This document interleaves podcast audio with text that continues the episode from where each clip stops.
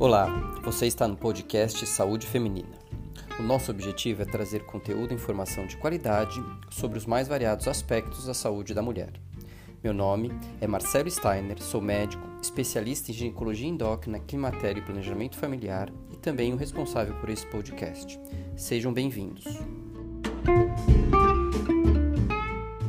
Hoje o nosso podcast Saúde Feminina irá tratar sobre o rastreamento do câncer de mama. Eu escolhi falar desse tema porque no último dia 5 foi comemorado o Dia do Mastologista e da Mamografia. E no dia anterior ao dia 5, o Ministério da Saúde publicou um boletim mostrando que o câncer de mama é o principal câncer entre as mulheres no Brasil e esse câncer possui uma alta mortalidade. Estima-se que nos, entre os anos de 2020 e 2021 serão mais de 61 casos novos a cada 100 mil mulheres. Então, uh, tentar prevenir casos novos e identificar de maneira mais precoce é fundamental na assistência desse câncer e por isso eu trouxe esse tema. E para a gente conversar sobre esse tema, eu convidei uma especialista no assunto, que é uma colega, a doutora Verônica Aires. Ela é mastologista na Faculdade de Medicina do ABC e assistente do setor de imaginologia mamária no Instituto Brasileiro do Controle de Câncer. Tudo bem, Verônica? Oi, Marcelo, tudo bem? Obrigada pelo convite e pela escolha de um tema que é tão importante e tão atual. Eu que agradeço você ter aceito, ter aberto um espaço aí na sua agenda e poder conversar com a gente um pouquinho sobre isso. Bom, Verônica, antes da gente falar especificamente do rastreamento, que é o nosso principal foco aqui, eu acho que vale a pena a gente falar um pouquinho sobre quais seriam os sintomas do câncer de mama e se há algum fator de risco que aumenta a chance desse câncer e também como prevenir esse câncer. Se existe algum fator que vale a pena as mulheres fazerem como hábito para diminuir esse câncer? Certo, vamos lá. Existem sinais de alerta para o câncer de mama. É importante que a mulher conheça seu corpo para perceber alguma alteração. Então, são sinais que fazem com que a paciente procure algum serviço de saúde. Quais seriam eles? A presença de um nódulo palpável, alguma alteração na pele, seja uma retração, uma vermelhidão, que é a hiperemia, um edema, é um inchaço da mama, uma retração do, da, do mamilo, uma saída de secreção por ele, que pode ser avermelhada ou transparente. E é importante também perceber a região axilar, onde tem os linfonodos. E se ele é palpável, está aumentado, mudou alguma característica, é importante que a mulher procure ou ginecologista ou mastologista, para a partir tá. daí fazer uma investigação.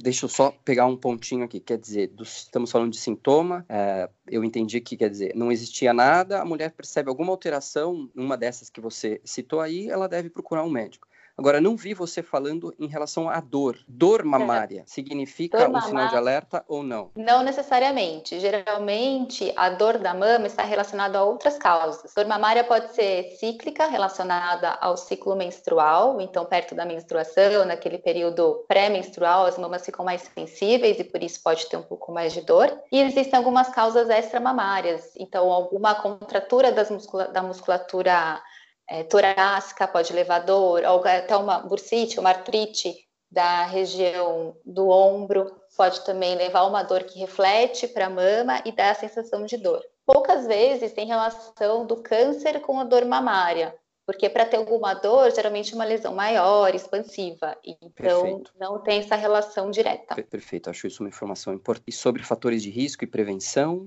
Então, em geral, a gente tem algumas medidas, né, alguns fatores de risco que são comportamentais. Então, a mulher tem possibilidade de se prevenir. Então, alguns casos, a mulher tem condições de fazer uma prevenção, então alguns hábitos de vida saudáveis, como redução da ingesta de álcool, a prática regular de atividade física, diminuir a obesidade, são fatores que protegem contra várias, vários tipos de câncer, inclusive o de mama. Além disso, tem alguns fatores que são hormonais, que a mulher pode estar exposta, mas muitas vezes isso não é modificável. Por exemplo, quando a mulher tem uma primeira menstruação, né, a menarca precoce e uma menopausa mais tardia, o período da menacme que ela está exposta aos hormônios, esse é um fator de risco. Esse período longo de uhum. exposição aos hormônios poderia é, favorecer o desenvolvimento de um câncer. Mas, ao mesmo tempo, temos um fator protetor nesse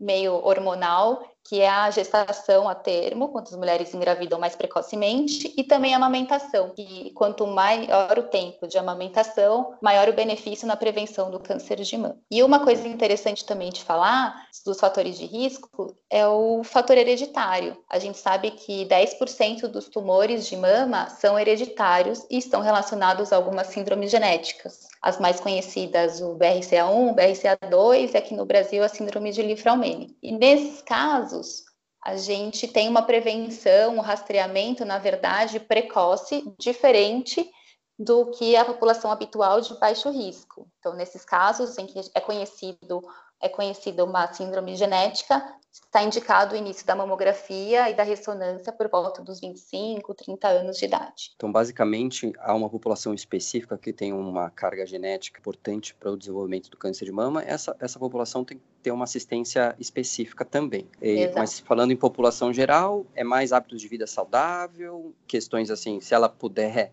algumas coisas, é, engravidar mais precoce, amamentar, isso pode ajudar, mas no geral é ter uma, hábitos de vida saudável que já vai ser uma, uma prevenção. Exatamente. Correto? Bom, e aí entrando especificamente em rastreamento, quer dizer, há uma questão que, sem dúvida, você fazer um diagnóstico precoce, você permite uma diminuição na mortalidade desse câncer, quer dizer, você identifica precocemente, ele ainda está no estágio inicial e, e, o tratamento ele tem maior chance de sucesso. Então, há uma importância tremenda no, em fazer um rastreamento adequado. E aí a pergunta é, qual uh, deve ser a, o comportamento da mulher em relação ao rastreamento? Qual que é a conversa que ela deve ter com o médico dela e quais são as recomendações das sociedades de, de mama e radiologia para o rastreamento? Certo. É, só relembrando que o rastreamento é fazer o diagnóstico precoce, como você falou, e sempre que a mulher é assintomática. Então, ela tem que fazer essa mamografia é, com uma periodicidade indicada pelo médico que está acompanhando. Então, existe uma diferença entre as diferentes sociedades quanto ao início, a periodicidade e o fim desse rastreamento. Por exemplo, para a Sociedade Brasileira de Mastologia e o Colégio Brasileiro de Radiologia, para essa população de baixo risco, né, o risco habitual, deve-se iniciar o rastreamento aos 40 anos de idade, fazendo esse exame anualmente, até os 74 anos aproximadamente, ou até 7 anos antes da expectativa de vida.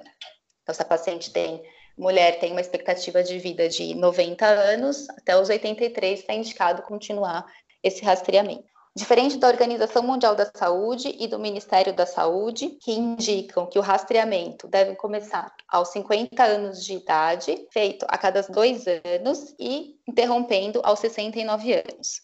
Isso porque eles entendem que a cada dois anos é suficiente para fazer o diagnóstico daqueles tumores luminais, que são os tumores com crescimento mais indolente, e que não mudaria o estadiamento nem o prognóstico nesse intervalo de dois anos. E por que esse período de 50 a 69?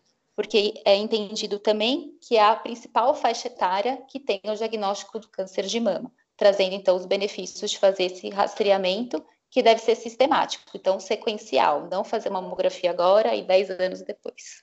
Bom, eu acho que assim, uma questão importante é toda mulher deve seguir a recomendação do médico dela, porque obviamente o médico dela tem capacidade de avaliar o caso uh, dela de maneira individual, saber os riscos que ela uh, se expôs ou não se expôs. Uh, então, ele, ele, o médico da paciente é, a pessoa que tem maior capacidade de saber indicar corretamente o exame e isso deve, todas as mulheres devem ficar uh, orientadas a seguir a conduta uh, do, do, médico, que obviamente ela tem confiança. Agora, existe essa questão das sociedades e, e a gente percebe que é um ponto que uh, traz algumas controvérsias, né? Você mesmo falou que duas sociedades, a de mastologia e a de radiologia, uh, recomendam a realização de mamografia a partir dos 40 anos, todos os anos.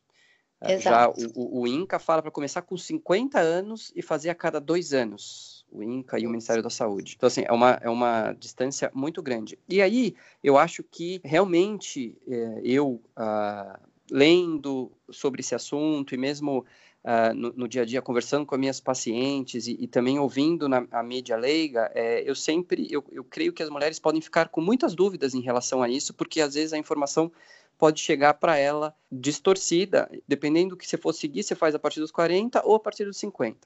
E eu acho interessante, eu ouvi semana passada uma é, entrevista de um médico sendo feita numa importante rádio aqui de São Paulo, e eu queria chamar a atenção para a fala dele. Vamos ouvir. Todos os nossos esforços na prevenção, Cássia. Uhum. Na prevenção. É, obviamente, eram tumores sólidos formados que, se tivessem sido diagnosticados precocemente, teriam outra evolução. Mas muito mais legal do que você fazer um diagnóstico precoce de eu pedir para você a cada ano ir fazer uma mamografia e tomar uma irradiação que equivale a 500 raio-x de tórax para fazer aquilo, que a própria sequência de mamografia pode te levar a um tumor de mama lá na frente, né, por irradiação. Então vocês podem perceber que esse médico ele falou que fazer uh, mamografia todo ano aumenta a chance de câncer porque você se expõe mais ao, à radiação desse exame. Primeira pergunta, Verônica: existe isso mesmo? Há esse risco? Fazendo mamografia, você se expõe mais à radiação e isso levaria a aumento do risco de câncer de mama? É, Marcelo, existem é, alguns trabalhos que mostram que realmente a radiação pode induzir a um câncer. Mas a estatística mais recente que eu, eu conheço mostra que esses, esses cânceres radioinduzidos são de 8 a 25 casos em 100 mil mulheres que realizam mamografia anualmente a partir de 40 anos. Então, por mais que exista o risco, provavelmente o benefício de fazer esse rastreamento sequencial e inicial, assim, aos 40 anos, traga mais benefícios do que essa chance de um câncer induzido pela radiação. Então, na verdade, há esse risco, mas se você considerar os benefícios do rastreamento, que seria identificar um câncer de maneira precoce, fazer um tratamento de maneira precoce, diminuir a mortalidade, é maior do que uma provável chance do câncer ter acontecido por causa da radiação. Exatamente. E é difícil fazer também essa, tem essa estimativa, mas como será que a gente consegue mensurar isso, não é mesmo? É muito difícil, mas assim, é importante, eu acho que uh, saber essa, essa dosagem, quer dizer, não, pode até, não é uma informação incorreta, que a radiação pode trazer algum risco, ela não é inerte, mas, não, também, não é inerte. mas também é importante que, assim, uh, você fazer anualmente, a sua chance de detecção de um, de um provável tumor vale a pena você fazer isso Sim. versus a esse risco especificamente. Agora, a controvérsia continua, né? A gente conversou um pouquinho antes e você falou que tem um artigo recente uh, publicado numa revista americana, né, o JAMA, que é uma revista muito conceituada, uh, falando sobre exatamente rastreamento e mamografia. Eu queria que você explicasse um pouquinho o que, que quais foram os achados desse estudo e qual foi a um, conclusão desse estudo em relação ao rastreamento e a realização ou não de mamografia. Certo. Esse artigo é bem interessante. Quem tiver a oportunidade de, de ler, traz uma reflexão bem importante. E o que, que é dito lá? Que a gente tem que pesar e cada vez mais tem que se discutir com a paciente a real indicação da mamografia e a idade que deve se iniciar esse rastreamento. Por quê? Existem alguns riscos, na verdade, talvez não risco, mas alguns efeitos colaterais, vamos chamar assim, entre aspas, de realizar a mamografia precocemente, principalmente a partir dos 40 anos, que são três principais riscos, né, esses efeitos colaterais, é, são os achados falso positivo, que são as lesões suspeitas na, na, mamografia, que vão necessitar de algum estudo complementar, seja uma mamografia complementar, um ultrassom. Um, um segundo efeito colateral, a partir disso, a realização de biópsias desnecessárias, de nódulos que seriam suspeitos, mas depois que é feita a biópsia, percebe-se que não era um câncer. E o terceiro efeito colateral é o overdiagnosis, é o diagnóstico de lesões tão precoces e tão indolentes que nunca seriam palpáveis e que não iriam evoluir para um câncer que levaria a uma mortalidade. Então, esse dado do overdiagnosis é muito interessante. Existem uhum. alguns trabalhos mostrando que realmente, depois que a gente começou a fazer o rastreamento mamográfico, assim, bem, bem certinho, e há uma estimativa de que cerca de 20% desses tumores nunca iriam evoluir para um câncer. Então, a gente acaba tratando com cirurgia, radioterapia, hormonioterapia, alguns desses tumores que não necessariamente precisariam ser tratados. Só que hoje em dia a gente não tem ainda informações de quais tumores realmente têm esse comportamento e que não precisam ser tratados. Então, ainda é só Entendi. uma estatística. Posso complementar, falar um pouco da, dos números que esse trabalho trouxe? Sim, sim, exatamente. Eu acho que isso que é o importante, né? Quer dizer, ele, ele avaliou esses, esses três quesitos em diferentes idades, né? Que é justamente exatamente. 40 anos, que é aquela fase que a gente tem na dúvida se, se deve se fazer anualmente ou não se deve fazer.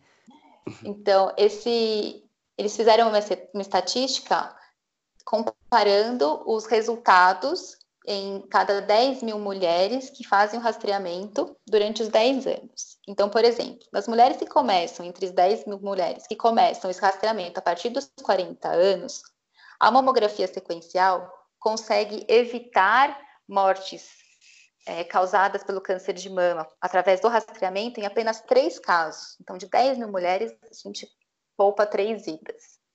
No, na faixa etária dos 50 anos, a gente consegue poupar 10 vidas. E a partir dos 60 anos, 43. Então, são números que a gente consegue ter uma ideia de como, com o passar da idade, o rastreamento da mamografia, com a mamografia, é mais efetivo e é bastante interessante. Um outro dado que chama bastante atenção é a estimativa dos casos falsos positivos, aquele que a gente comentou, que hum. chama atenção, a gente precisa investigar mais, mas que não são cânceres. Imagina, de 10 mil mulheres, aos 40 anos, cerca de 6 mil recebem resultados falsos positivos, todas as suas consequências, de reconvocação e eventual biópsia. Isso se mantém 6 mil, mil em 10 mil, em 10 mil, mil mulheres. Bastante. Uhum. Esse número é o mesmo aos 50 anos e diminui um pouco aos 60, em torno de. São 4.900. Então, cerca ah. de 50% de quem faz a mamografia aos 60 anos ainda tem essa, essa chance de falso positivo. E para completar, eu acho que é o que também chama muita atenção, o número de biópsias desnecessárias conforme a faixa etária. E a gente percebe que aumenta conforme a idade. Por exemplo, das 10 mil mulheres que começaram o rastreamento aos 40 anos, 700 recebem uma, fazem uma biópsia que não seria necessária. E aos 60, quase mil mulheres fazem essa biópsia. Então, algo para a gente colocar na balança do, do, tipo de rastreamento e como tem sido feito, né? Não, muito, é, muito interessante porque justamente vai de encontro dessa questão uh, das recomendações das diferentes sociedades, né? E, e, também do traz também aí pensando do, do quanto a, esse, esse, exame de rastreamento para mulheres abaixo de 50 anos vai te uh, trazer benefício, né? É, se você pensar de acordo com esse trabalho que é feito com uma população específica, que é a população americana, com os aparelhos que eles têm lá, com, os, com a forma de avaliação dessas imagens, né, que, que tudo isso pode se, ser questionado, você ter um benefício, evitar morte em três mulheres versus fazer 700 biópsias ou uh, ah, 6 mil uh, falsos negativos, é uma coisa realmente para colocar na balança, né? É algo que chama atenção, mas esse próprio artigo ele uh, deixa bem claro creio que ele justamente fala, olha, a, a, questão não é não fazer a mamografia ou ficar nessa questão de 40, 50, 60, mas a questão é individualizar. Não é Exatamente. o médico ter essa informação e fazer uma boa anamnese, uma boa história dessa mulher, ver, tentar avaliar o máximo possível os riscos delas, né? E aí, uh, em cima dessa conversa que ele teria com a paciente, colocando os benefícios do rastreamento e os prováveis riscos, eles dec decidirem conjuntamente se devem ou não uh, fazer esse exame. Então, num, num, exemplo, você pegar uma mulher tabagista, obesa, etilista, com grande consumo de álcool, com algum histórico aí prévio e que não engravidou e não aumentou, quer dizer, essa paciente, só nos fatores de risco dela, ela já é uma paciente de alto risco, talvez ela de, deva se pesar mais a mão e fazer anualmente a, a partir dos 40 anos. Agora, por outro lado, você pegar uma mulher totalmente saudável, sem nenhum histórico, que engravidou numa idade relativamente boa, amamentou bastante, talvez essa paciente uh, não tenha tanto benefício em fazer anualmente a partir dos 40 anos. Então, acho que a, a questão acaba indo uh, para esse ponto, né? Individualizar o caso e discutir com a paciente. Eu acho que cada vez mais a medicina está caminhando para decisão compartilhada em muitos, muitos aspectos. Eu acredito que a mamografia está caminhando para isso também. E é importante sempre que as mulheres entendam qual que é a função da mamografia, quais são os possíveis resultados, as chances do falso positivo, até para diminuir uma ansiedade no caso de uma reconvocação. Então, acho que é muito importante essa conversa e cada vez mais isso vai vir à tona. Informação é sempre o mais importante, por isso que a gente acaba fazendo esse, esse uh, podcast, porque uh, existem muitas verdades que na verdade, não são tão verdades assim, podem trazer confusões e, e é exatamente esse, esses dogmas que podem existir que a gente tenta aqui conversar e colocar em outra perspectiva. É, Ótimo, é isso mesmo. Eu, Verônica, eu sempre pergunto ao final se você quer fazer mais alguma, alguma fala, dizer mais alguma informação. Não, acho que foi muito bacana essa esse podcast no sentido de abordar essas críticas ao rastreamento, que poucas vezes é comentado, e trazer as informações baseadas nas evidências que nós temos, assuntos recentes. Então, parabéns por essa iniciativa que continue trazendo cada vez mais informações para o seu público. Não, eu que agradeço, viu, uh, Verônica, e espero que a gente uh, no futuro faça mais uh, podcasts, principalmente relacionado aí a, ao câncer de mama, que eu acho que é um tema bem sensível para a maioria das mulheres e e ele traz um monte de uh, considerações, ponderações, receios uh, para elas.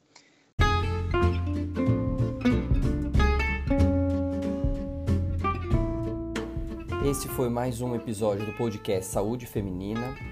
Solicito a participação de vocês através de sugestões de tema, críticas, elogios.